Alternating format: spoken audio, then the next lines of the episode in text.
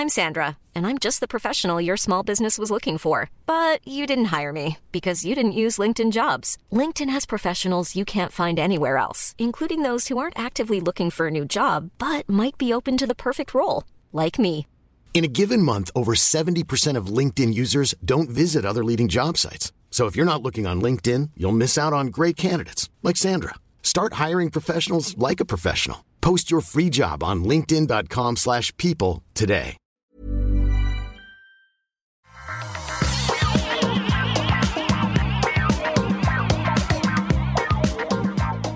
Bonjour à tous et bienvenue sur le Rendez-vous Tech, épisode numéro 386. Nous sommes en janvier 2021. Encore une fois, bonne année si c'est le premier épisode de l'année que vous écoutez. Je suis Patrick Béja et aujourd'hui, on va vous parler du Samsung Galaxy S21 avec euh, qui va nous donner le titre de l'épisode que vous avez déjà vu et pour lequel je m'excuse. Euh, J'ai un petit peu honte, mais on va en reparler dans une seconde. On va aussi parler de tout ce qui s'est passé au CES. C'était un CES un petit peu rachitique, mais quand même euh, intéressant par certains points.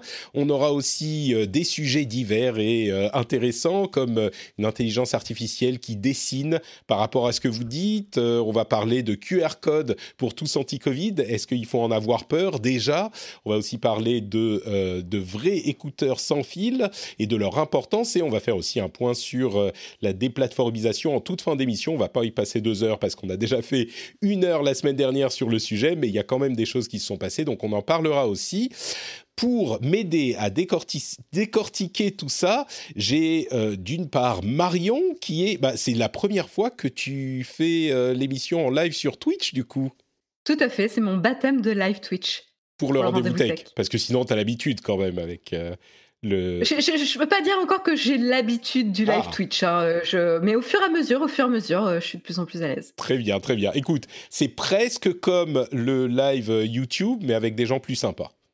Je sais pas du tout. Bon. Euh, tu, tu veux te, te le- li- liguer une partie de tes, de tes fans contre toi ou... non, non, je voulais dire des gens plus sympas, c'est-à-dire avec euh, moi et Jérôme Marin qui est avec nous aussi, contrairement au live que tu fais généralement toute seule. Tu vois, c'est ça que c'est pour. euh, hmm. Bon, Jérôme Marin, justement, comment ça va, Jérôme? T'es en forme? Très très bien, merci. Je suis content que tu te joignes à nous euh, cette fois-ci aussi. Alors toi, tu étais aux États-Unis pendant longtemps. Tu faisais des, des CES euh, quand tu y étais? Non, j'avais la chance de ne pas aller au De CES. ne pas y aller, oui, oui, je comprends Ouais, bien. oui. euh, Mm. mais j'étais à San Francisco, effectivement, je voyais euh, tous les autres journalistes partir et euh, ne pas vouloir y aller en fait. Ouais. Euh, voilà. Partir et, et- et revenir avec la crève. Euh, c'est Oui, généralement ce qui se passe. Bah, écoutez, on va parler justement du CES et de ce qui s'est passé en marge. Mais avant ça, je voudrais tout de même remercier les auditeurs qui soutiennent l'émission, comme toujours, à savoir Julien Réveillon, Imson Reimb, Tim, Thomas Jensen, Martif, Marc Bertel, Manuel, Léo Seven, Rémo75, Jérémy Sandrin et bien sûr le producteur de cet épisode, Rémi X, qui, j'imagine, après Rémi X, viendra Rémi 11, puis Rémi 12 Pro. Euh, c'est comme les iPhones, en fait, vous voyez, je veux dire, Rémi 10, j'aurais pu dire. Rémi, dis-moi si tu veux que je dise ton nom, Rémi X ou Rémi 10, parce qu'on ne sait plus de nos jours. C'est tellement euh, confusing. Merci en tout cas à vous tous de soutenir l'émission. Euh, c'est grâce à vous qu'elle existe, et en particulier aux producteurs, dont Rémi X fait partie. Si vous souhaitez soutenir également, c'est sur patreon.com slash rdvtech et on donnera votre nom en remerciement en début d'émission, évidemment. Alors le CES justement, bon l'annonce du Galaxy euh, S21 se fait en marge au Samsung Unpacked, je crois, comme c'est le cas à chaque fois en marge du CES. Mais peut-être avant de se lancer dans les dans les annonces, euh, le CES cette fois-ci, il était particulièrement réduit, beaucoup en ligne. Euh, j'ai l'impression que contrairement à ce qu'on a pensé pendant des années, et ce que tu disais, Jérôme, euh, juste maintenant, les journalistes et les privilégiés qui font le déplacement euh, avaient tendance à dire oui, bon, c'est marrant, mais c'est quand même beaucoup de boulot, c'est fatigant, c'est épuisant, on revient avec la crève, etc. Et les sociétés à qui ça coûte euh, très très cher de faire ces événements et d'avoir euh, d'acheter les emplacements et tout ça, on avait tendance à se dire bah peut-être que euh, à l'avenir tout se fera en ligne. Et j'ai l'impression que entre le 3 de l'année dernière qui n'a pas eu lieu et du coup pour lequel tout s'est fait en ligne dans le domaine du jeu vidéo et le CES notamment, mais aussi avec d'autres salons, j'ai l'impression que les gens se rendent compte de ce qu'ils perdent, à la fois du côté des exposants qui ont du coup moins de buzz et moins de gens à qui ils peuvent montrer tout ça, et du côté des journalistes, c'est peut-être ça qui est euh, peut-être le un petit peu moins euh, attendu, euh, un, petit peu moins, comment dire, un petit peu plus surprenant. Les gens se disent ah bah finalement c'était peut-être pas si mal d'avoir un lieu physique, donc je me demande si on n'est pas en train de faire marche arrière sur cette idée que l'évolution des présentations tech se feront, se fera dans un sens de tout numérique quoi. Moi je pense que le physique est en train de reprendre un petit peu sa place dans le cœur des, gens. Qu'est-ce que vous en pensez? Je pense que le CES encore plus que le 3 parce que le 3 finalement euh, souvent les jeux il n'y a plus de jeux jouables dorénavant donc dorénavant donc euh, il n'y a pas trop euh, l'intérêt d'être sur place il est peut-être un peu moins mais au CES si on veut montrer une qualité d'image une nouvelle télé hmm. ben, si on ne veut pas la voir enfin si on la voit sur un stream d'une qualité assez médiocre on va pas voir ben, voilà. Il y a pas mal d'innovations où la, la, la, réalité virtuelle la réalité virtuelle la réalité augmentée tout ce genre de choses on ne peut pas les expérimenter si on n'est pas sur place. Donc pour le CES, et même pour les pour, les jeux, à la limite, on peut donner accès aux jeux à un journaliste euh, qui aura la même expérience que, qu'en étant sur le booth, peut-être même euh, plus tranquille. Alors que oui, pour une télé, si tu, si tu la vois en photo, c'est pas tout à fait la même chose, c'est vrai. Euh, on me signale dans la chatroom que le Unpacked, c'est généralement à Barcelone, effectivement, au Mobile World Congress. Merci de la, de la, de la correction. C'est généralement un mois plus tard, donc. C'est ça. Exactement. Mhm. Bon alors, ce Samsung Galaxy S21, de quoi en retourne-t-il? D'une manière générale, j'ai l'impression que... Ah tiens, pardon, pour le titre, euh, il y a un S21, un S21 Plus et un S21 Ultra. C'était déjà le cas pour les S20, je crois, l'année dernière. Mais du coup, le titre, euh, le NEC Plus Ultra du téléphone. Euh, je suis vraiment, vraiment, vraiment désolé de ce titre. Euh, je tiens à m'excuser auprès de tous C'est un peu facile. C'est un peu facile, c'est pas de très grande qualité, mais bon, écoutez, j'ai pas de meilleure idée, donc voilà. Ah, peut-être qu'on aura une idée géniale pendant l'enregistrement. Mais donc, c'est quoi ces S21, S21 Plus et S21 Ultra? Je dirais que par rapport à l'année dernière, c'est un petit peu euh, la rengaine qu'on nous sert à chaque fois qu'on a une update de téléphone ces dernières années. C'est très incrémental, euh, peut-être même un petit peu plus que les années précédentes. On a un appareil qui, euh, qui a un design différent et un meilleur appareil photo, ou deux meilleurs appareils photo au pluriel, puisqu'il y en a cinq sur la version Ultra avec un zoom 3 x3 et x10. On a aussi une caméra selfie de 40 mégapixels sur la version très chère Ultra et un écran en QHD, donc 1440p, une haute résolution en euh, fréquence adaptative qui monte jusqu'à 120 Hz. La différence avec l'année précédente, c'est qu'on n'a pas de carte SD disponible, ce qui est euh, un petit peu frustrant pour les, pour les gens qui aiment euh, avoir un petit peu plus de stockage, même si sur Android, ça commence à devenir la norme de plus avoir de carte SD, ou en tout cas de plus en plus de, de, constructeurs le font. et pas non plus d'adaptateur secteur ni d'écouteurs. Bon, ça sera peut-être pas exactement la même chose en France en raison des contraintes de la loi, mais euh, c'est marrant de voir qu'effectivement euh, Samsung et comme Xiaomi suivent la tendance instaurée par Apple euh, cette année ou l'année dernière plutôt. Et puis sur le Ultra, une version du S Pen, donc du stylet, qui peut être utilisé, mais qui est passif, contrairement au S Pen du Galaxy Note. Et il n'y a pas de rangement dans le téléphone pour le stylet, donc euh, c'est un petit peu plus en option, on va dire. Donc ça, c'est le modèle très très cher, à 1259 euros au prix de départ. Pour les modèles, euh, les, les, modèles un peu moins chers, le S21 et le S21 Plus, on est dans une gamme de prix qui est de 859 euros pour le normal, 1059 pour le plus une coque en plastique contre une coque en verre. Euh, pour les deux, un écran 1080p en 120 Hz adaptatif. Trois objectifs, 12 euh, mégapixels, 12 mégapixels en wide et 64 euh, mégapixels en ultra wide, qui fait un zoom x3 et jusqu'à x30 en numérique. Et là encore, comme le ultra, pas de stockage extensible en carte SD et pas de d'adaptateur secteur ni d'appareils, de d'écouteurs dans la boîte.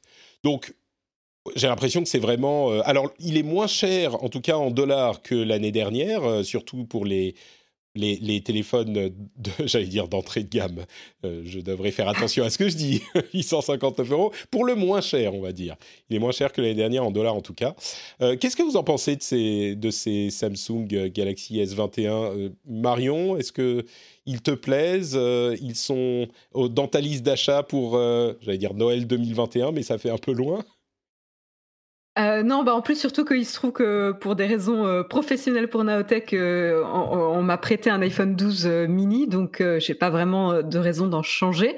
mais écoute, je suis pas très très Samsung pour être honnête. J'ai pas vraiment de raison spécifique. Je, pense que juste je préfère le, le Google d'origine en termes d'OS. C'est pour ça. Mais là, je trouve qu'ils sont assez. je trouve ça intéressant qu'ils aient pris un parti de prix déjà de form factor différent avec euh, voilà un nouveau euh, un nouveau modèle, un nouveau look euh, où ils assument complètement, tu vois, le positionnement des objectifs au dos. après, je trouve que ça fait ça commence à faire beaucoup beaucoup beaucoup d'objectifs sur le ultra. Euh, c'est un peu un peu ridicule quand même, hein, faut faut le dire. Mais je trouve que c'est bien intégré, tu vois, avec ce coin euh, vraiment découpé euh, dans la coque arrière. Je trouve que ça fonctionne ça fonctionne bien. Après, voilà, le rendu, tu vois, c'est un rendu un peu mat du verre, ça rend bien. Jérôme, qui de Naotech, qui a pu les voir en vrai, m'a dit que la différence entre le plastique et le verre, ça se voyait pas trop trop pour pour mmh. le, le, premier enfin, je vais dire le premier prix, mais comme tu l'as dit, pour le moins cher, on va dire. Pour le S21 et le S21 Plus. Euh, Exactement. ouais. Voilà, le, plastique est, de bonne qualité. Euh, donc a priori, voilà, c'est des, bons flagships. Après, la bonne nouvelle aussi, c'est que je crois qu'ils sont garantis trois ans. Donc ils sont quand même faits pour durer, ce qui est rassurant à ce prix-là aussi. Euh, parce que à n'importe voilà, à partir de 800 euros quand même, tu as envie de, que ton smartphone dure un, minimum de temps. La question que je me pose toujours avec euh, Samsung, c'est dans combien de temps ils vont casser les prix? Euh, et, dans combien de temps mon, mon, smartphone va perdre de la valeur? Euh, Voilà, donc est-ce qu'on en aura encore pour son prix dans, six mois? Voilà, généralement ils sont ils sont assez habitués des, des prix cassés très très mmh. rapides voilà, qui dévalue un peu le, smartphone qu'on a. Mais, euh, mais voilà, a priori aussi, la bonne nouvelle, c'est qu'ils ont amélioré la qualité euh, des performances vidéo, qui laissait à, désirer quand même sur le, S20. Euh, qu'on avait qu'on avait testé l'année dernière. donc ça c'est vraiment bien parce que c'était là où Samsung était un peu à la traîne par rapport à Apple, je ne peux pas m'empêcher hein, de comparer à Apple, mais, bah évidemment, voilà. On est, on, est, vraiment dans. Samsung a réussi en fait à capturer le marché haut de gamme Android complètement, en plus du fait qu'il fasse des téléphones pour toutes les gammes. Mais euh, je pense que quand on pense haut de gamme sur Android aujourd'hui, on pense euh, évidemment à, Samsung et au Galaxy S euh, habituellement. Donc la comparaison se fait forcément. Ouais. ouais. Donc plutôt un, bon, un bon flagship quoi. Jérôme, une appréciation du. Ah, ce que je trouve intéressant, et j'ai l'impression qu'ils sont en train d'élargir la gamme, ce que tu disais tout à l'heure. Euh, on, essaie d'avoir des, smartphones moins chers, donc à 800 800 dollars, c'est 860 euros, je crois, en France, euh, qui sont donc moins chers que les précédents, qui sont 5G. Il faut le préciser, hein, les, nouveaux S21 sont tous 5G, alors que les S20 euh, étaient 4G aussi. Mmh. et donc, on essaye en différenciant. Donc, on met du plastique, par exemple, on met pas de carte SD, on met pas de chargeur pour baisser le prix pour euh, euh, déjà s'aligner sur le prix de l'iPhone et surtout pour, euh, pour concurrencer Xiaomi, Huawei. Bon, Huawei, peut-être c'est un peu à part, mais les, les, les, smartphones, parce que certes, tu disais Samsung sur le haut de gamme Android, c'est vrai qu'aujourd'hui, à part Samsung, Samsung est un peu la référence, mais quel est le marché du très haut de gamme Android? Un téléphone à 1300 euros, un Android à 1300 euros, le marché il est quand même assez faible. Ouais, Donc ils essaient d'ouvrir le marché en baissant les prix, en se disant aujourd'hui la concurrence, euh, c'est pas sur les smartphones à 1000 euros qu'on va ou à 1300 euros qu'on va euh, gagner des parts de marché, c'est sur les smartphones à 800 euros et moins. Euh, et donc 800 euros, on baisse le prix, on essaye de, mieux concurrencer Xiaomi ou Google, enfin tous les autres constructeurs, même Oppo ou Vivo qui se lancent en Europe aussi. Donc ça, je trouve que c'est intéressant d'avoir baissé les prix. Donc 200 dollars aux États-Unis, en France, on est à 100, entre 50 et 150 euros de moins par rapport à, au S20. C'est quand même un effort assez important dans une, alors qu'ils avaient quand même, ils avaient quand même résisté longtemps à baisser les prix parce que voilà, ils avaient leur, image de marque, ils avaient leur marketing, mais je pense qu'aujourd'hui ça suffit plus forcément pour, euh, pour garder les mêmes parts de marché. Ils ont aussi fait, je suis en train de montrer sur la vidéo, toute la partie sur le noir de la version noire du téléphone qu'ils ont étudié pendant des, mois et ils nous montrent tous les différents noirs, plus noirs que noirs qu'ils ont. Enfin, quand on réussit à faire 5 minutes dans la vidéo de présentation sur la couleur, je suis sûr qu'il est très noir, leur noir.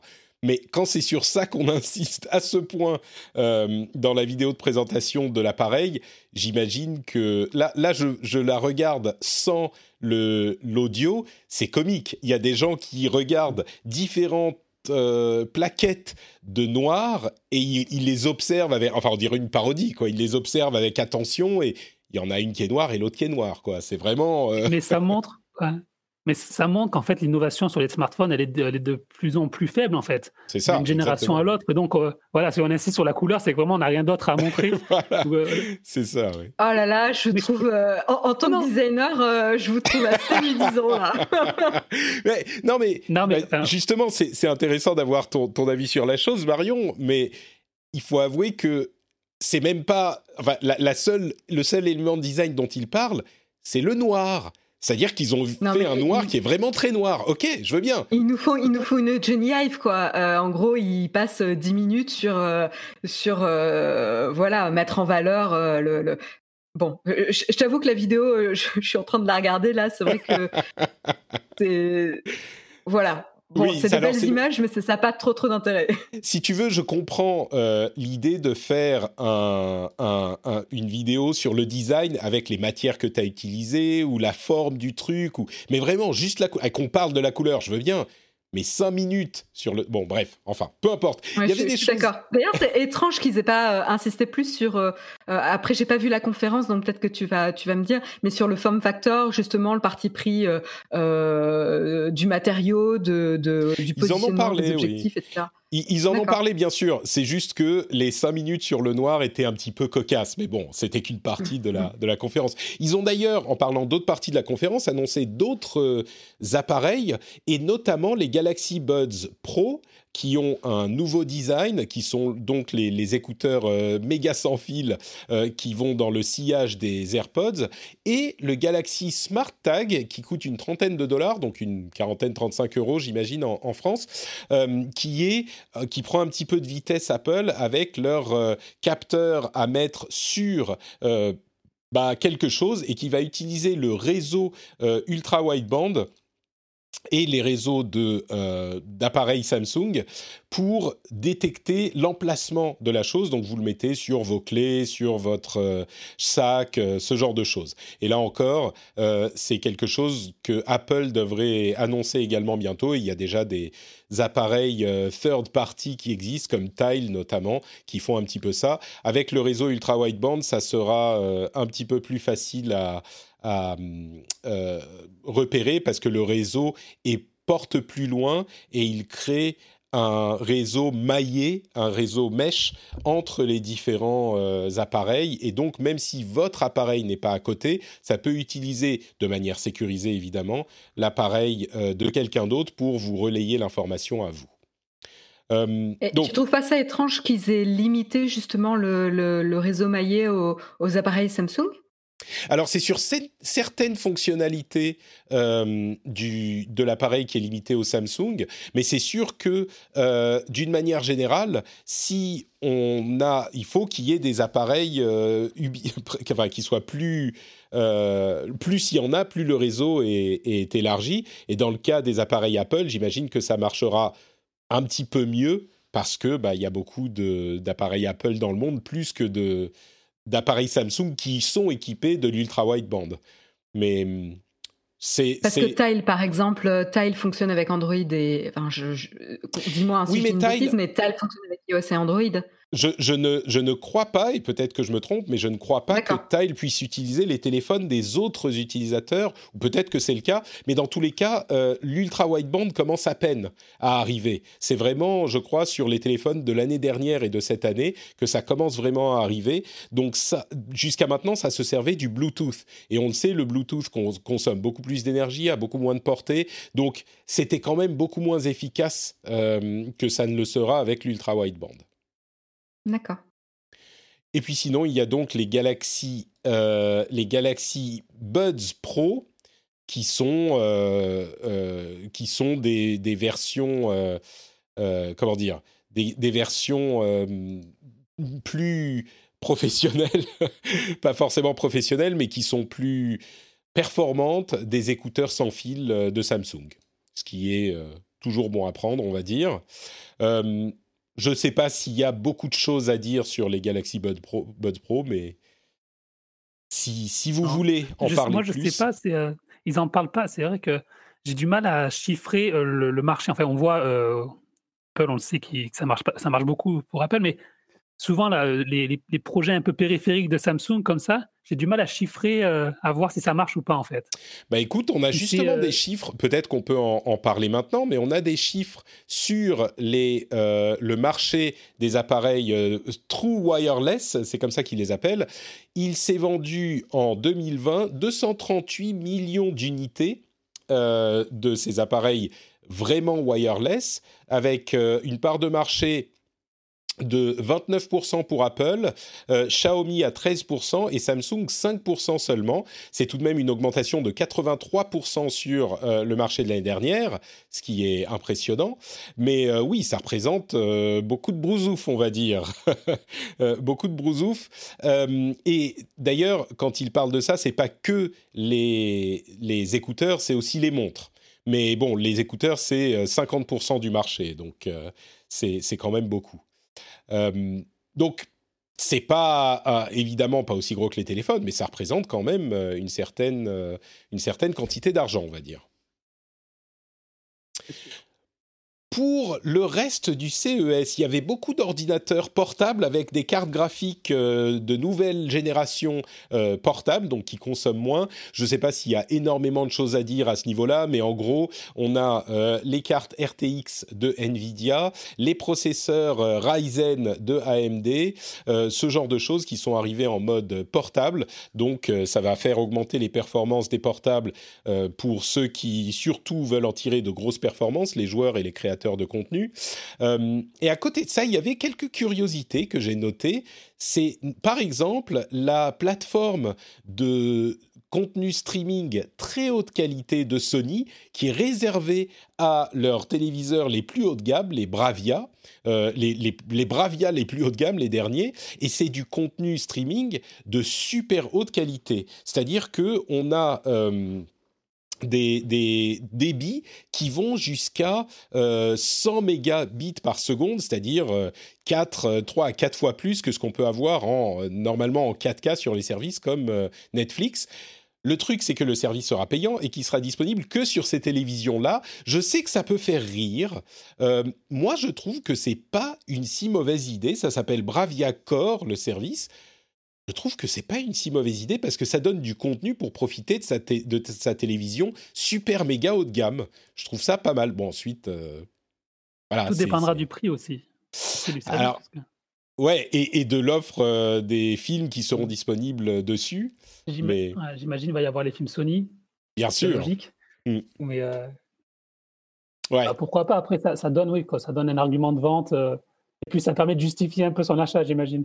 C'est ça, c'est-à-dire que pour avoir du contenu de vraiment bonne qualité sur un téléviseur super cher qu'on vient d'acheter, euh, je pense qu'on a difficile, on a du mal à trouver. Il faut avoir euh, soit des Blu-ray UHD euh, vraiment de bonne qualité, c'est pas facile de les trouver. Il n'y a pas tous les films et il faut qu'on ait un lecteur de Blu-ray. Bon, ça encore, ça peut se procurer, surtout si on a une grosse télé. Mais je trouve que c'est pas mal qu'on ait un service de streaming de vraiment haute qualité ensuite, euh, il y a quelques mois inclus quand on achète la télévision, et après, il faut payer. J'ai pas vérifié le prix, j'imagine que ça sera une quinzaine, une vingtaine d'euros parce que c'est au prix fort, mais euh, bon, voilà. J'ai du, mal, à, du mal à voir comment euh, Sony va, va, développer ça, pour être honnête, parce que le nombre d'utilisateurs qui aura à la fois un téléviseur compatible et la connexion Internet qui permet de, de profiter de ce service, va pas être énorme. Et donc, du coup, comment tu priorises dans ta roadmap produit de développer un tel euh, service si tu as trois utilisateurs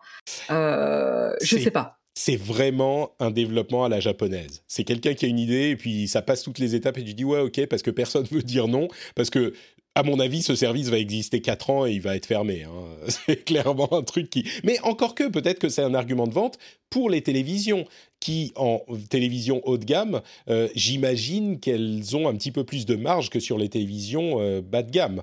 Donc, euh, bon. On verra. Ça ne doit pas te leur coûter très cher à faire de toute façon. Le service, oui, ils ont déjà les films de bonne qualité. Il faut, il faut euh, quand même les serveurs euh, près de chez toi pour qu'ils puissent délivrer les 100 mégabits seconde ou les 80 mégabits seconde. Mais ça, il y a des CDN qui gèrent ça, des Content Delivery Network qui gèrent ça. Bon, on verra. Ça a intérêt à vraiment bien fonctionner, hein, parce que. Ah oui. C'est quand même un peu casse-gueule aussi. À ce prix-là, euh, tu pardonnes moins aussi. C'est sûr, c'est sûr. Euh, il y avait aussi des masques intelligents, euh, on met des grosses guillemets euh, au CES, des masques bah, contre les, différentes maladies, que ce soit des virus ou des bactéries. je ne sais pas, enfin, c'est des masques qui se, qui se nettoient dans des boîtes à, à, à rayons ultraviolets ou des trucs, des masques connectés, ce genre de choses. J'arrive pas à décider si c'est de l'opportunisme ridicule ou une vraie utilité. Je, je, je sais pas, parce que on risque de vivre encore assez longtemps avec les masques. D'une part, cette pandémie n'est pas terminée, et d'autre part, il risque d'y en avoir d'autres à un moment. Et puis surtout, euh, c'est pas plus mal d'avoir un masque quand on est malade pour protéger les autres, comme on le fait en Asie depuis longtemps. Mais je ne sais pas si on a besoin de masques connectés ou de masques. Enfin, je ne sais pas si c'est un gadget. Je... Tu veux pas des lumières qui changent et que tu peux programmer sur ton masque, Patrick? Comme tout bon gamer. je sais pas. Je, tu vois, je me dis, je me dis, ben non, mais en même temps, je me dis, il faudrait peut-être que j'achète un masque qui soit mon masque et que j'utiliserai euh, un petit peu tout le temps. Et peut-être que si c'est le cas, euh, je, voudrais un de ces masques high-tech, je sais pas. Jérôme, tu as un avis sur la, la gadgetification des masques? Non, pas vraiment. Je, je, vais, on attend voir à l'usage peut-être. Ça sera intéressant, je sais pas. Mais euh, peut-être plus en Asie. Là, je vois, il y a LG qui fait ça. Donc voilà, eux, en, Corée, ça peut-être un marché pour ça en Corée où ils portent des masques plus qu'en France. Ouais. Mais euh, ouais. En Chine et en Corée, ouais. Je pense qu'en effet, ce que, ce que ça montre en tout cas, c'est que euh, bah, les masques vont pas partir euh, demain, quoi. que ça va devenir une certaine norme, on va s'habituer et, que peut-être cette année il y a des choses très très gadgets, peut-être que l'année prochaine on aura un peu plus euh, mûri sur euh, les, usages intéressants des masques. Je sais pas. C'est possible. Bah, dans la chatroom plaisante en disant j'attends les masques avec écouteurs Bluetooth True Wireless intégrés. Bah, le Mask Phone qui a été présenté justement fait exactement ça. Donc euh, voilà. En même temps, quand on a des AirPods ou des casques sans fil de ce type-là, ça fait très très bien le boulot aussi. Hein. Donc je ne sais pas si on a besoin de, de ces masques à, 50, voire ils coûtent quelques centaines d'euros hein, parfois. Donc bon. Et parfois plus. Euh, et la dernière chose que je voulais mentionner, c'est le, Digital Key Plus de BMW, qui est un nouveau système de clés numériques qui fonctionne avec les iPhones et avec justement ce nouveau réseau euh, euh, ultra wideband. et en fait, ça me donne plus l'occasion de poser une question qui est est-ce qu'on a vraiment envie d'avoir des clés sans contact? Est-ce que ça sert à quelque chose? Moi, j'utilise pas beaucoup les voitures, mais on a des, enfin, en même temps, on a les clés sans contact. Il faut appuyer sur un bouton de la clé pour ouvrir la voiture. C'est le cas depuis longtemps. Mais là, c'est juste qu'on s'approche et ça se déverrouille. J'aurais tendance à dire c'est un problème de sécurité, mais en même temps, depuis que euh, je me sers beaucoup de ma carte euh, de crédit sans contact, enfin ma carte bancaire sans contact, et j'imaginais que ça allait être un truc ridicule et inutile, et au final je trouve ça très très pratique, euh, je, ne porte plus de jugement hâtif sur ces choses-là. Mais bon, je sais pas, est-ce qu'on a besoin de, de clés de voiture dans le téléphone? Ça me bah, paraît être... Franchement, tu peux te poser aussi la question euh, euh, est-ce que ça arrive souvent que les gens oublient leurs clés? Mmh A priori, oui. Ouais. oublient ou, les, ou, ne savent pas où elles sont. Mais du coup, euh, si, si, tu perds ton téléphone, tu as tout perdu. tu, tu, tu, a priori, le téléphone aujourd'hui devient à une place dans nos habitudes et dans notre jean privilégié. Encore plus que la Par rapport à des clés de voiture ou. Si tu n'as plus de batterie, tu fais comment? Ça marche ah. sans la batterie je, je pense pas, je sais pas, mais. Bah, tu peux pas ouvrir ta voiture. Tu peux pas. Est-ce que ça arrive souvent? Euh, Ouais, non, mais je pense que c'est une bonne question. Est-ce que ça arrive souvent que tu te retrouves sans batterie de téléphone aujourd'hui? C'est quand même Maintenant qu'on est tous confinés, j'ai envie de te dire non. Mais... de toute façon, on prend pas notre voiture. Enfin, si, on prend pas les transports en commun, donc peut-être qu'on a besoin de voiture, mais bon, bref. Donc voilà, ça, ça continue. Et puis en marge du CES, il y a eu quelques annonces qui m'ont intéressé, notamment une analyse qui disait que le CES ne présentait pas énormément de d'IoT d'appareils euh, euh, euh, portés, portables de la maison, de smart home, ce genre de choses, et que c'était vraiment une année de pause par rapport aux années précédentes. pour les gens qui aiment ce genre d'appareil, c'est peut-être une année de réflexion pour les constructeurs et de reculer pour mieux sauter, mais c'est clair que cette année, il y avait moins de choses de dans cette catégorie de gadgets que euh, les années précédentes. Et puis également euh, l'annonce du départ de euh, Bob Swan, le président d'Intel. Alors, vous le savez, hein, on parlait des problèmes d'Intel depuis bien longtemps. D'ailleurs, il semblerait qu'ils soient en train de réfléchir à la vente d'une de leurs usines. Ça fait un moment que ça, que, qu'on parle des difficultés de, d'Intel dans le domaine de la fabrication de processeurs eh ben Bob Swan va laisser sa place à, euh, que je dise pas de bêtises, je regarde mes notes, euh, c'est Pat Gelsinger qui était le président de VMware. Donc euh, bon, c'est un changement qui, qui est un ancien Intel en fait. Pardon? Et en fait, ce qui est intéressant, c'est un ancien Intel en fait. Il a passé 30 ans chez Intel. Et en fait, ce qui est intéressant dans ce changement, c'est que Bob Swan, c'est un financier, c'est l'ancien directeur financier. le nouveau PDG, c'est un ingénieur. Donc, on mhm. a un, un, changement de, stratégie ou moins de, philosophie à la tête de l'entreprise où on, est voilà, sur une logique plus industrielle, plus euh, euh, d'ingénieur, plus que sur une logique financière. Euh, donc ça peut être intéressant parce que, comme tu l'as dit, Intel, ils sont dans une position un peu compliquée. Hein. Ils sont dépassés de par tous les côtés. et donc, on va voir s'ils vont continuer à fabriquer eux-mêmes leurs puces. Ça, c'est le, débat du jour.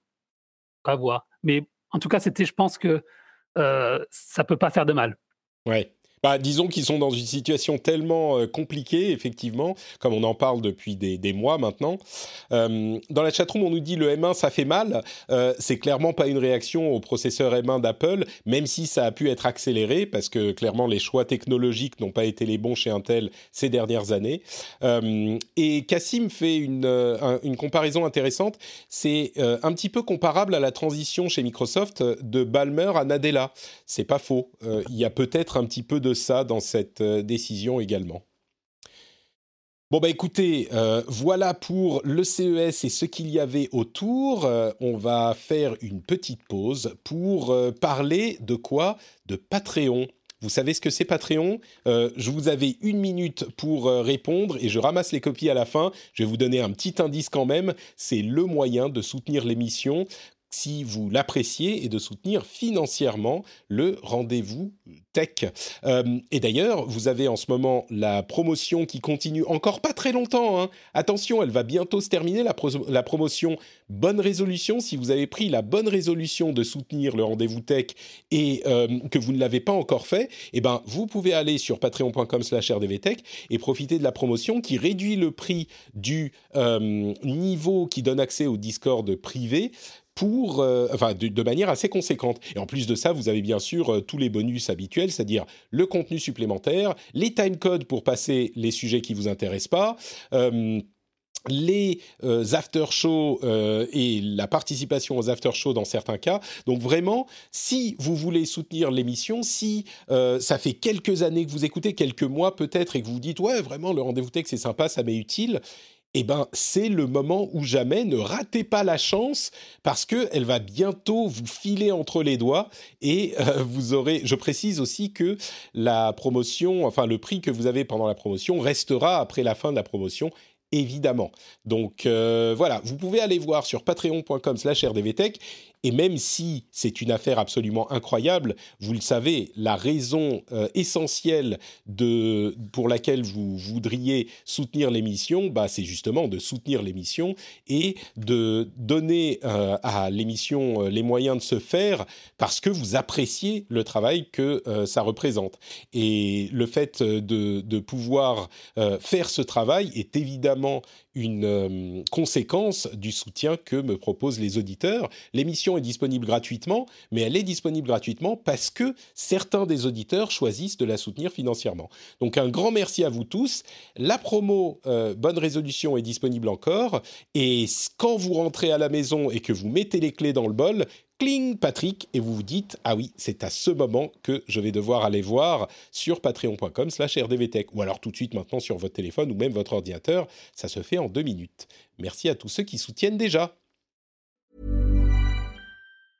There's never been a faster or easier way to start your weight loss journey than with PlushCare PlushCare accepts most insurance plans and gives you online access to board-certified physicians who can prescribe FDA-approved weight loss medications like Wigovi and Zepbound for those who qualify. Take charge of your health and speak with a board-certified physician about a weight loss plan that's right for you. Get started today at plushcare.com slash weight loss. That's plushcare.com slash weight loss. plushcare.com slash weight loss. I'm Sandra, and I'm just the professional your small business was looking for. But you didn't hire me because you didn't use LinkedIn jobs. LinkedIn has professionals you can't find anywhere else, including those who aren't actively looking for a new job but might be open to the perfect role, like me. In a given month, over 70% of LinkedIn users don't visit other leading job sites. So if you're not looking on LinkedIn, you'll miss out on great candidates like Sandra. Start hiring professionals like a professional. Post your free job on linkedin.com/people today. Alors, vous, savez qu'on parle de euh, GPT-3 depuis des, mois. Euh, c'est un bon, je vais pas reparler de GPT-3. La société qui a créé euh, ce- ce- cet algorithme d'intelligence artificielle a également créé un réseau qui s'appelle DAL-I et qui fait un truc tout aussi incroyable, c'est-à-dire qu'ils font une pas- enfin, pas une simulation, mais ils ont un réseau qui prend une phrase qui décrit quelque chose et qui vous qui donne une image qui correspond à cette description. Et ça va très loin. Vous pouvez par exemple décrire euh, une chaise qui, est, qui a la forme d'un avocat et il va vous faire synthétiser une image d'une chaise qui a vraiment la forme d'un avocat. Je vais mettre le lien vers l'article dans la newsletter, donc allez vous abonner sur notrepatrick.com à la newsletter si vous voulez voir ce que ça donne. Mais c'est ou alors allez voir tout simplement sur DAL DAL-I, euh, de, le, truc d'OpenAI. Mais c'est incroyable les descriptions, les autres descriptions qu'il donne, par exemple.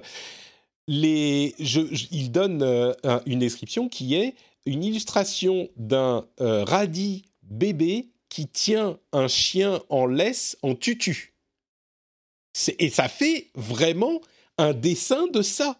C'est complètement ma boule. Et je dis ma boule, ça me, ça donne un petit peu mon âge, mais c'est complètement fou.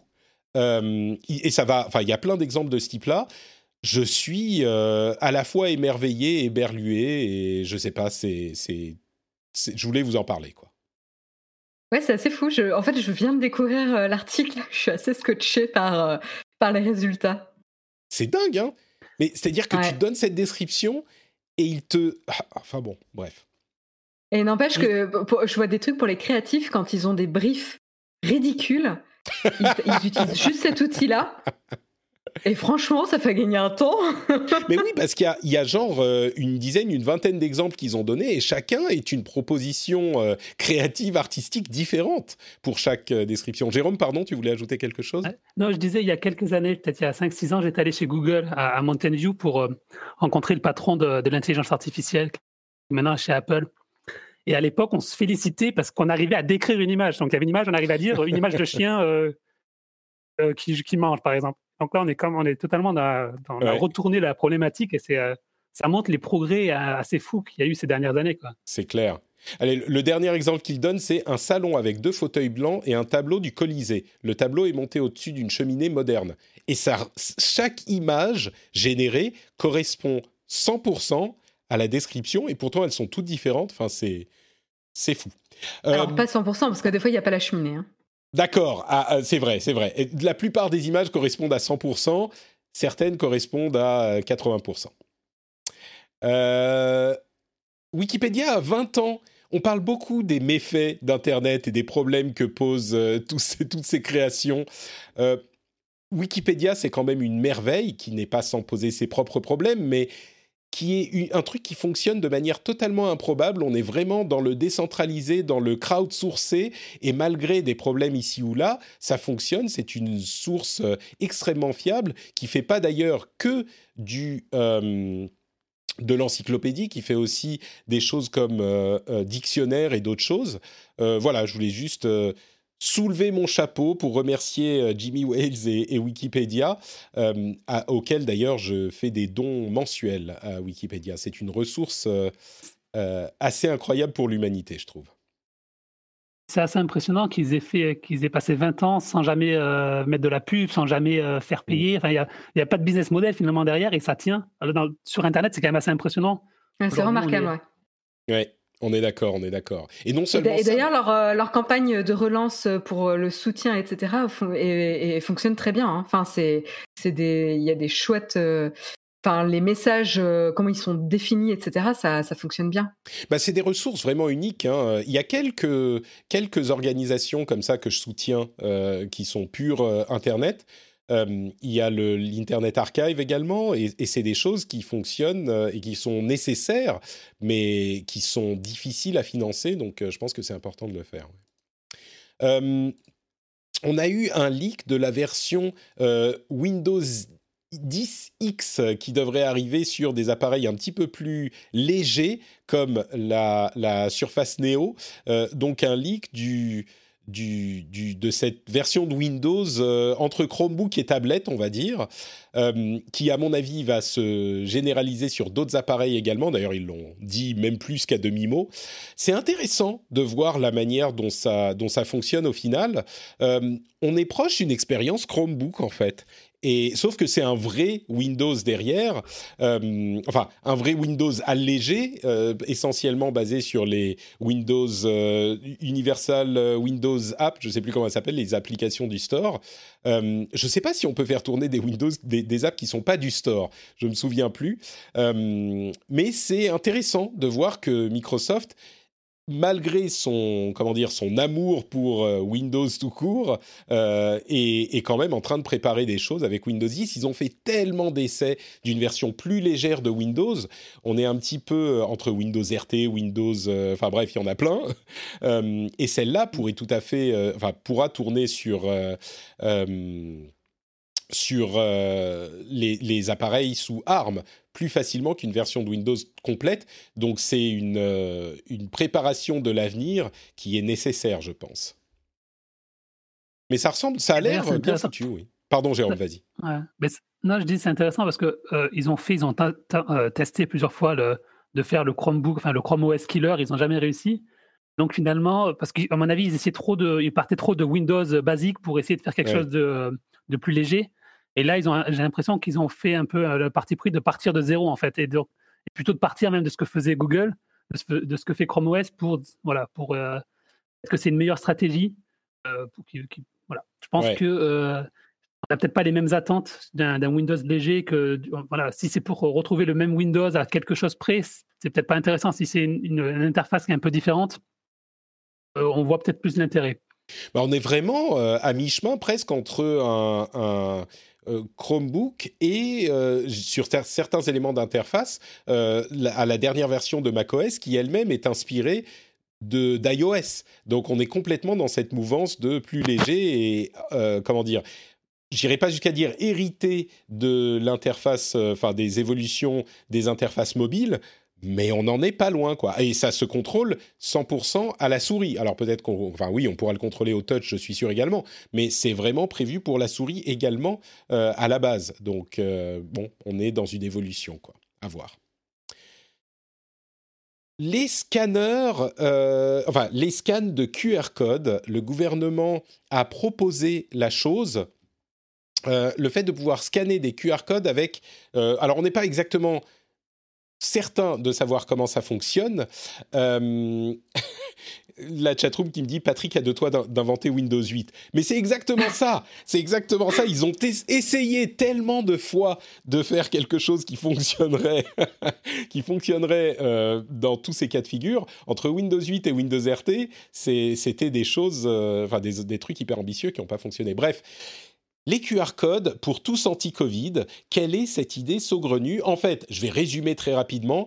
Euh, le gouvernement est en train d'imaginer euh, un autre moyen pour faire du traçage de contacts, c'est-à-dire qu'au lieu d'utiliser la géolocalisation de votre appareil, on ferait un check-in à un endroit, dans un lieu, avec un QR code. Et l'avantage que ça a, c'est que euh, la géolocalisation, c'est très bien, mais c'est pas hyper précis, surtout quand on parle de lieux spécifiques dans un magasin, dans, un, dans une administration, ce genre de choses. Euh, on, est peut-être allé à un étage différent qu'une autre personne qui était au même endroit, ce genre de truc. Donc, euh, ça pourrait être un moyen supplémentaire de scanner, de tracer les gens. Alors, évidemment, il faut que ça soit assorti de toutes les garanties de sécurité qui euh, sont nécessaires euh, et on n'est pas convaincu que l'efficacité sera euh, optimale pour tout un tas de raisons dont on a déjà parlé par le passé, mais disons que ça serait peut-être, si on part dans l'idée que le traçage de contact est important, c'est peut-être une, option à étudier qui serait, je dirais, dommage d'écarter sans l'étudier assidûment. Quoi. Et je, je, peut-être moins invasif que la, peut-être moins, invasif que la géolocalisation. Parce qu'en ah. fait, là, c'est on fait l'acte de, de, se, de, se, de se taguer, en fait. C'est alors, on, précise encore dans la chatroom, il n'y a pas de géolocalisation sur tous anti-Covid. Ce que je veux dire, c'est le contact, la géolocalisation. C'est vrai, je ne devrais pas dire géolocalisation. C'est le contact entre les personnes qui passent euh, physiquement à proximité les uns des autres en Bluetooth avec le, les, Bluetooth, les réseaux Bluetooth qui se reconnaissent. Donc, tu fais bien de le préciser, Cyril. Euh, mais là, avec le QR code c'est le problème, c'est qu'il faut le faire. C'est pas aussi aléatoire peut-être, mais il faut que chacun qui rentre dans l'endroit le fasse. Peut-être que ça veut dire il faut l'avoir fait pour pouvoir avoir accès à l'endroit, mais ça, ça pose d'autres problèmes. Bon, je... Est-ce qu'il faut que tu le fasses à chaque étage d'un magasin? Euh... Euh, Voilà, ça, compte encore une fois sur, euh, sur l'action des gens et, et pour être honnête, je suis pas très très convaincu. Je comprends mmh. pourquoi euh, ils veulent renforcer, hein, mais, euh, mais ça veut dire quoi euh, les, les, les, vigiles seront chargés du coup de faire respecter. Euh, alors ils doivent distribuer du gel désinfectant, ils vont devoir faire respecter le, le, passage du QR code. Enfin bon, c'est bon quoi. Ça devient un aéroport à chaque entrée quoi. c'est compliqué, c'est sûr. Mais ce que je dirais, c'est que c'est pas forcément une mauvaise idée d'investiguer la chose. C'est pas acté encore. Mais et bien sûr, la CNIL doit s'exprimer, etc. Mais bon, c'est pourquoi pas pourquoi pas regarder quoi ce que ça donne. Et d'ailleurs, c'est ce qu'ils font a priori en Corée du Sud, c'est ce qu'on nous dit dans le dans le chat là. il y, a plusieurs pays il y a plusieurs pays qui ont ce genre de processus euh, mis en place effectivement, mais Là encore, euh, on pourrait en discuter longtemps, mais c'est pas le même type de discipline dans les pays qui utilisent ce genre de choses généralement. c'est sûr. Euh, et un petit mot sur Doctolib. Doctolib a été retenu par le gouvernement pour la euh, les rendez-vous pour la vaccination et je sais qu'on a vu des reproches de certains membres de la classe politique. Euh, en fait, le truc, c'est qu'il y a peu d'organismes dans le pays qui ont l'infrastructure et l'habitude et l'expertise pour gérer ce genre de choses. Donc, euh, à un moment, en plus, Doctolib est une solution française euh, qui fait exactement ça. Il y a un moment, ça serait quand même dommage de ne pas s'appuyer sur les, solutions qu'on a, qui sont déjà mises en place, surtout qu'il faut aller vite. Euh, je ne suis pas convaincu qu'il serait judicieux de développer dans l'urgence une partie des appareils, enfin des sites des administrations publiques pour faire ça, alors qu'on a déjà une solution euh, qui existe quoi. Et en plus, ils sont certifiés pour la gestion des données euh, de santé privées euh, chez Doctolib, donc voilà, il ne faut pas non plus pousser la, la paranoïa jusqu'à un, extrême qui serait dommageable, je crois. Oui, oui, enfin, c'était assez étonnant le, le, bruit qui est autour de ça, sachant que Doctolib est trois, l'une des trois entreprises qui a été sélectionnée, hein, puisqu'il y a également Maya et Keldoc. Euh, et, bon, euh, c'est des sociétés qui obéissent quand même à la législation en vigueur, que ce soit à l'échelle européenne, euh, que ce soit au traitement des données de santé. donc c'est un petit peu étonnant et sachant qu'on est dans un contexte, comme tu l'as dit, où il faut agir vite. Donc, bah, j'irais même, quand on voit un peu les délais de développement de ce type d'infrastructure et de services à l'échelle d'un pays, oui, c'est, ça semble un petit peu à contresens de, de critiquer ça, mais bon. On doit agir vite et bien, et, ils le font déjà bien, donc euh, bon. Euh, euh, j'ai, vu les chiffres, on est déjà à combien? 400 000, plus de 400 000 vaccinations? C'est pas si mal au final. Après un départ un petit peu à cloche-pied, on va dire, ça a l'air d'être pas si mal. Enfin, je, trouve que 400 000, si ça fait 400 000 en trois semaines, c'est plutôt, je sais pas, je trouve ça pas, trop mal, quoi. C'est sûr que le, début n'était pas aussi bon, mais on n'est pas les derniers pour critiquer le gouvernement et on l'a fait plus d'une fois dans l'émission.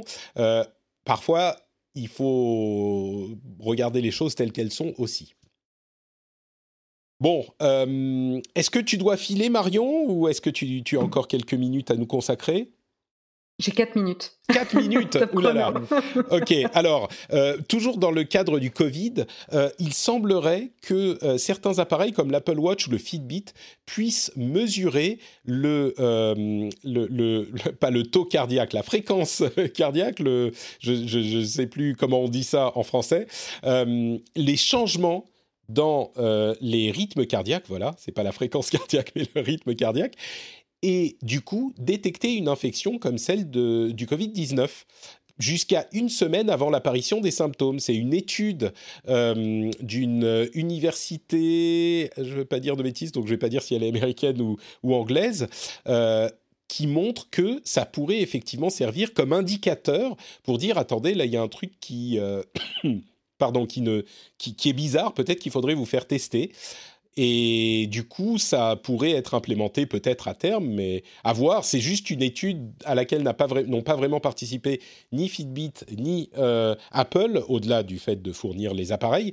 Mais je trouve ça assez intéressant. C'est encore un truc qui pourrait donner quelque chose de, un moyen supplémentaire euh, de, gérer ces, maladies et cette épidémie, quoi. c'est intéressant, ouais. Pas dit que ça il faut voir, euh, enfin, le problème, c'est qu'il euh, faut que ça, faut faire des études euh, poussées sur ça, donc ça peut prendre du temps avant que, avant que ça marche en fait, avant que ce soit euh, prouvé. Oui, bien sûr. Là, c'est une étude et, qui est Ce qui est étonnant, c'est Ouais, ce qui est étonnant, c'est est-ce que les autres maladies ne, ne, déclenchent pas un changement de rythme cardiaque non plus Et, est-ce que ça peut pas donner des faux positifs pour le coronavirus et, et, par rapport au reste des maladies, quoi? Bien sûr, c'est pour ça d'ailleurs que on dit c'est un indicateur qui pourrait euh, pousser les gens à se faire euh, tester alors qu'ils n'avaient pas forcément de raison de le faire et ça ne, enfin, on ne sait rien de, très précis de l'étude, mais euh, ça serait un indicateur et la confirmation serait après le test. C'est pas ça qui est une confirmation du tout, quoi.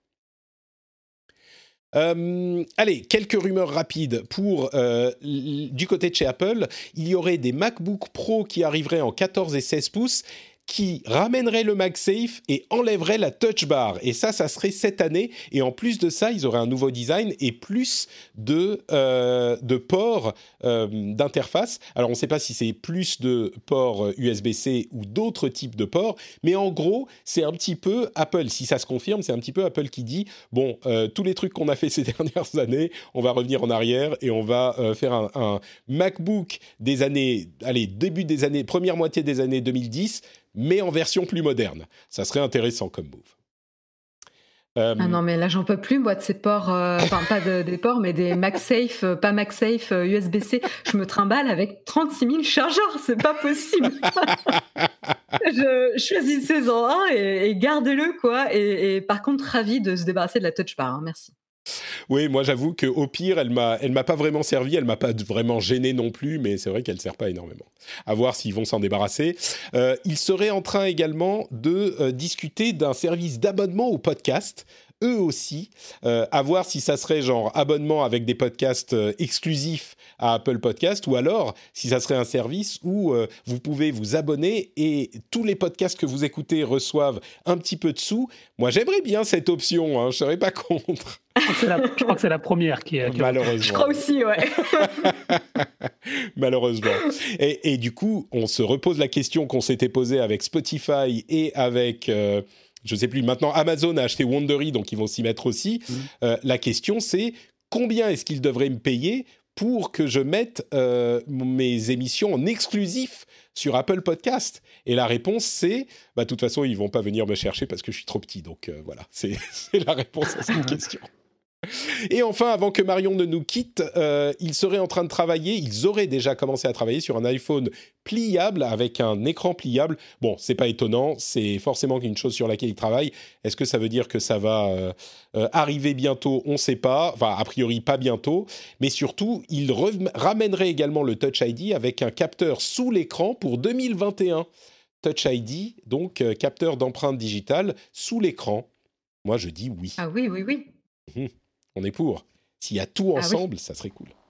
Peut-être que ça serait la nouveauté de l'iPhone 13. Est-ce qu'ils vont sauter l'iPhone 13 Parce que 13, ça porte malheur. C'était le, franchement. iPhone, iPhone 14 direct Changement de nom ou iPhone On va faire une Windows, euh, Windows 10.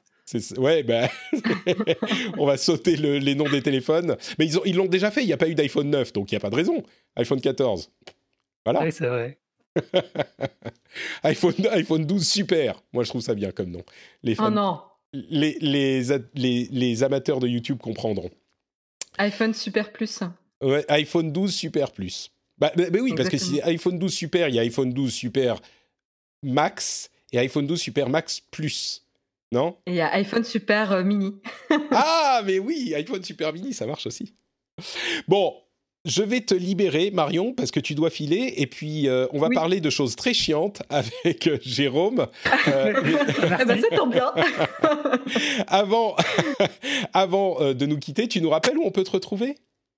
Oui, bien sûr, vous pouvez me retrouver sur Twitter au pseudo Aisea Design et sinon le mercredi matin à 8h pour le mug sur la chaîne Nowtech. Voilà. Super. Merci encore à tous les deux. Merci Marion. au mois prochain. Salut Alors, je voudrais, Jérôme, qu'on parle quelques minutes des suites de euh, la question de la déplatformisation du président américain. On en a déjà parlé très longuement la semaine dernière, donc on ne va pas refaire toute l'histoire, mais ce qui s'est passé depuis la semaine dernière est quand même notable. D'une part, euh, il y a eu de plus en plus de d'identification des personnes qui ont pris part à l'assaut du Capitole et des applications de dating comme Tinder ont euh, bloqué les, personnes de leur service, ces personnes-là de leur service. Airbnb a été, entre guillemets, contraint de, euh, d'annuler, de bloquer des réservations euh, à Washington pour l'inauguration du président Biden. C'est parce qu'on vous rappelle qu'au moment où on enregistre, il y a encore l'inauguration demain et que donc la tension est au plus haut encore euh, aux États-Unis parce que certains craignent euh, des violences malgré les appels au calme du coup de toutes les parties. Euh, certains craignent encore des violences et des, des problèmes pendant l'inauguration et pas que à Washington d'ailleurs. et puis surtout, il y a l'application Parler qui a d'une part encore fait parler d'elle après son entre guillemets bannissement de toutes les plateformes, avec une analyse encore de l'excellent Mike Masnick euh, de TechDirt que je mettrai aussi dans la newsletter, mais que j'ai trouvé vraiment judicieuse, en fait, qui rejoint un petit peu ce que je disais depuis quelques semaines, qui est que la raison pour laquelle Parler a disparu, vous savez, Parler, c'est le réseau, entre guillemets, euh, liberté de parole totale qui sert de refuge au final comme toutes ces, comme toutes ces plateformes aux extrémismes euh, euh, divers. Et donc, ce qu'il dit, c'est que c'est pas juste deux gros géants de la tech qui se sont donné la main et qui ont dit euh, en, coordination on va virer parleur parce qu'on les aime pas. C'est une réaction du marché et d'un ensemble de sociétés qui est naturelle quand ce que fait la société qu'il cible est pas accepté par la société, dans ce cas-là, dans le cadre de la société, le pays, enfin la culture en général. Et, je trouve que c'est... bon, j'en parlais de cette manière depuis un moment, donc je trouve que c'est tout à fait judicieux. Ceci dit, le, le, réseau en question, Parleur, est en train de revenir en ligne en passant par un hébergeur qui s'appelle Epic, qui euh, d'ailleurs a l'habitude d'héberger ce type euh, de services euh, qui, sont généralement le refuge des extrémistes, des, services comme 4chan ou, ou Gab. Donc ils ont trouvé un hébergeur et ils utilisent un service russe pour la protection de leur trafic. Donc tout le trafic de parleurs est redirigé vers des serveurs russes ce qui est, on va dire, assez ironique, étant donné que... Euh, on parlait la semaine dernière, on disait, oh, peut-être qu'ils vont trouver un, hébergeur en Chine, euh, c'est le seul endroit où ils peuvent aller, et bah peut-être qu'ils vont aller en Russie, on en rigolait la semaine dernière, et bah du coup, bon, c'est pas l'hébergeur qui est en Chine, c'est bien un hébergeur américain qui s'appelle Epic, comme quoi il y a effectivement des alternatives, mais ils font quand même, euh, ils utilisent un serveur russe, ce qui encore une fois est assez ironique parce que toutes les manipulations, ou pas toutes, mais la majorité des manipulations des élections ont été confirmées par les services euh, secrets américains comme étant euh, originaires de Russie. Et le, hack SolarWind dont on parlait il y a quelques semaines a également été confirmé comme étant originaire de Russie.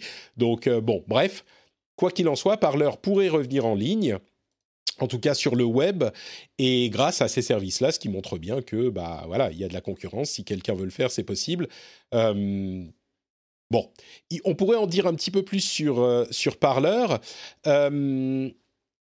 J'aimerais qu'on mentionne également que Telegram est un petit peu sous le feu des projecteurs en ce moment parce que ils sont en train d'avoir Telegram, c'est un service de euh, messagerie directe, un petit peu comme euh, Signal, mais en moins ouvert. Donc on n'a pas, pas autant d'informations sur leur euh, protocole et leur code.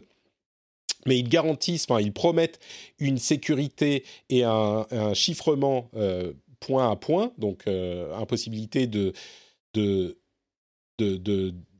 d'intercepter les messages mais là où c'est intéressant, c'est qu'ils sont en train de connaître une popularité énorme et on se rend compte d'un truc qu'on savait déjà, mais encore plus qu'avant, c'est que cette euh, sécurité maximale et ce chiffrement euh, sérieux veut dire que on ne peut pas avoir accès aux messages qui sont envoyés par le système. Et donc, toutes les préoccupations qu'on a sur le chiffrement euh, total restent valides au final, et même peut-être prend une couleur différente avec les événements de ces dernières semaines et euh, l'utilisation que vont peut-être commencer à en faire certains euh, de ces services comme Telegram ou Signal. Euh, je ne sais pas s'il y a d'autres choses à ajouter encore. certains députés en France demandent d'étudier les conséquences de la levée de l'anonymat sur les réseaux sociaux. Alors, la levée de l'anonymat, il faut le dire vite, hein, c'est quelque chose qui est euh, difficile à implémenter peut-être et euh, dont les conséquences pourraient être euh, trop importantes pour que ça soit même vraiment considéré. Il est important de préciser qu'à ce stade, c'est une étude sur le sujet. Et comme souvent, moi, ce que je dis, c'est qu'il faut investiguer la chose avant de prendre une décision et pas prendre une décision avec un petit peu une réaction immédiate, euh, épidermique, euh, ni dans un sens ni dans l'autre. Donc à ce stade, moi, je ne suis pas du tout, euh, on va dire, je ne suis pas inquiet ou je ne suis pas préoccupé par cette idée parce que vraiment essayer de comprendre ce que ça voudrait dire et ce que ça impliquerait, ça me semble assez important. Et voilà, il y a un débat. Vas-y, Jérôme. C'est un peu compliqué en fait. Tous ces débats autour des réseaux sociaux, de bah, ça rejoint ce qu'on disait tout à l'heure, sur Parleur et puis sur Twitter. C'est des débats qui sont tellement complexes et, chacun a son avis en fait. Et moi, je trouve que euh, moi personnellement, j'arrive pas à me faire un avis en fait sur ce qu'il faudrait faire, ce qu'il faudrait pas faire, sur euh, l'avantage, les inconvénients. Sur, euh, je trouve que ça nous dépasse un peu en fait. Ça dépasse tout le monde et il y a des implications qui sont énormes au point de vue de la société, au point de vue de, des relations, que, que je ne sais pas ce qu'il faudrait faire en fait. J'ai du mal à, voir quelles seraient les solutions ou s'il y a des solutions qui existent. C'est sûr que c'est pas facile du tout euh, d'arriver à une conclusion et je me méfie toujours beaucoup plus des gens qui savent exactement ce qu'il faut ou ce qu'il ne faut pas faire que de ceux qui disent euh, je suis pas sûr, donc euh, je suis content de t'avoir dans, l'émission, Jérôme. Euh, Benedict Evans a fait un, article assez intéressant justement sur cette complexité en disant que, euh, alors j'ai pris quelques notes de, de ce qu'il dit. En gros, les réseaux sociaux sont quelque chose de très différent de ce qu'on a connu jusqu'à maintenant. C'est ni des plateformes, ni des éditeurs. Et euh, essayer de les classifier dans l'une des deux catégories, c'est aussi euh, intelligent que de se dire en, 2000, en 1930, est-ce que la radio est un livre ou un journal? C'est ni l'un ni l'autre, c'est encore autre chose. Euh, et il dit, il est beaucoup plus facile de dire Twitter est un journal euh, faut se débarrasser des, nazis que de vraiment travailler à essayer de, décider ce qu'on veut que Twitter fasse. Et c'est ce qu'on dit, euh, on disait la semaine dernière. Le jour où on aura décidé vraiment ce qu'on veut que Twitter fasse, on pourra leur dire et ils pourront le faire.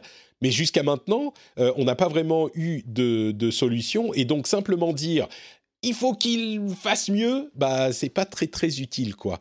Donc euh, Fixit c'est pas très c'est pas très intéressant comme euh, comme. Euh, Mais surtout, enfin, sur, sur, Twitter, tout le monde, bah, moi je vois ce qui se passe par exemple aux États-Unis, mais tout le monde dit il faut qu'il fasse mieux, mais cela dépend d'où on se place en fait. De deux côtés, il y a les démocrates qui vont dire il faudrait qu'il modère plus, les républicains qui vont dire il faudrait qu'il démodère pas. Donc finalement, tout le monde s'accorde à dire qu'il y a un problème, mais les solutions, elles sont. Euh, il n'y a pas de solution qui, qui, pourrait satisfaire tout le monde. C'est exactement ça. C'est, et, du coup, c'est pour ça qu'il faudrait que euh, les gouvernements décident de ce qu'on veut vraiment qu'ils fassent. Mais jusqu'à maintenant. Mais je ne sais même pas si c'est le rôle. Enfin, je veux dire, est-ce que euh, si un, gouvernement prend une décision, ça va changer le débat ou pas quoi? Enfin, ah bah, Disons que le gouvernement étant l'expression de la volonté du peuple, a priori, enfin c'est comme ça que c'est censé marcher, à partir de là peut-être qu'on fait des erreurs, mais au moins on s'est mis d'accord et puis euh, il n'y a plus de euh, Twitter devrait faire ci, Twitter non, Twitter devrait faire ça, on fait passer ça par le Parlement, on fait un projet de loi, on fait une discussion, on fait des amendements, puis au final si on réussit à avoir une décision qui fait consensus, eh ben on l'applique et puis on voit ce que ça donne. Mais au moins les choses seraient établies. Ça serait pas non non, ils n'ont pas le droit de faire ceci, ils s'arrogent la liberté d'expression, ils se non. S'il y a un tel problème, il faut que euh, la société et quand je dis la société, j'entends euh, par la voix de ses élus et donc de ses membres représentatifs du gouvernement prennent une décision et qu'on arrête de dire non, ça c'est pas bien, non, il faudrait faire comme ça, et qu'on entende mille voix discordantes ou 7 euh, milliards de voix discordantes dont chacune a une idée différente. Ça fonctionne pas, quoi. D'ailleurs, dans, dans, dans, la chatroom, Guillaume nous fait remarquer que euh, l'anonymat, euh, enfin la fin de l'anonymat n'aiderait pas forcément, puisque comme euh, l'ont signalé certains également à la lecture de cette proposition, sur Facebook, généralement, alors pas tout le monde, mais généralement, on a son propre nom, et pas que sur Facebook. Et ça n'empêche pas que bah, les gens restent assez désagréables, même avec leur propre nom. Donc il n'est pas garanti que ça aiderait beaucoup. Ceci dit, si on n'a pas d'anonymat, ça permet quand même de retrouver les personnes plus facilement. Donc euh, ça, ça peut aider. Mais, d'un autre côté, excuse-moi, je finis juste sur ça, sur la question de l'anonymat. D'un autre côté, l'anonymat est aussi utile dans certains cas, notamment dans des cas où on va combattre un pouvoir qui est euh, oppressif. Donc euh, voilà, dans des piles dans la situation que tu évoquais, où certains, enfin, il y a certains avantages et certains inconvénients. Mais l'anonymat, il est, il, est, il est relatif parce que s'il y a des décisions de justice, Twitter ou Facebook ont l'obligation de donner euh, l'identité du, euh, du, détenteur du compte. Donc, euh, juste que si on n'est plus anonyme, si on n'a pas de pseudo, on est plus facile à être retrouvé, c'est sûr. Mais je dis, le problème, c'est que ah, aujourd'hui, si on prend ce qui se passe sur les réseaux sociaux où il y a des, des, menaces de mort, par exemple, des choses comme ça, c'est possible de faire condamner les personnes qui font des menaces de mort. Il y en a de plus en plus. C'est juste que ça prend beaucoup de temps, qu'il y a des démarches à faire, qu'il faut que que Twitter ou Facebook euh, soient réactifs également. Donc, et s'ils ne le sont pas, il faut passer par la justice. Donc, c'est toujours très compliqué. moi, je, très honnêtement, je ne sais pas. Euh, je trouve que c'est un, sujet qui est tellement complexe que Ah on en débattre des années, et des années. Je pense qu'on en débattra des années, des années.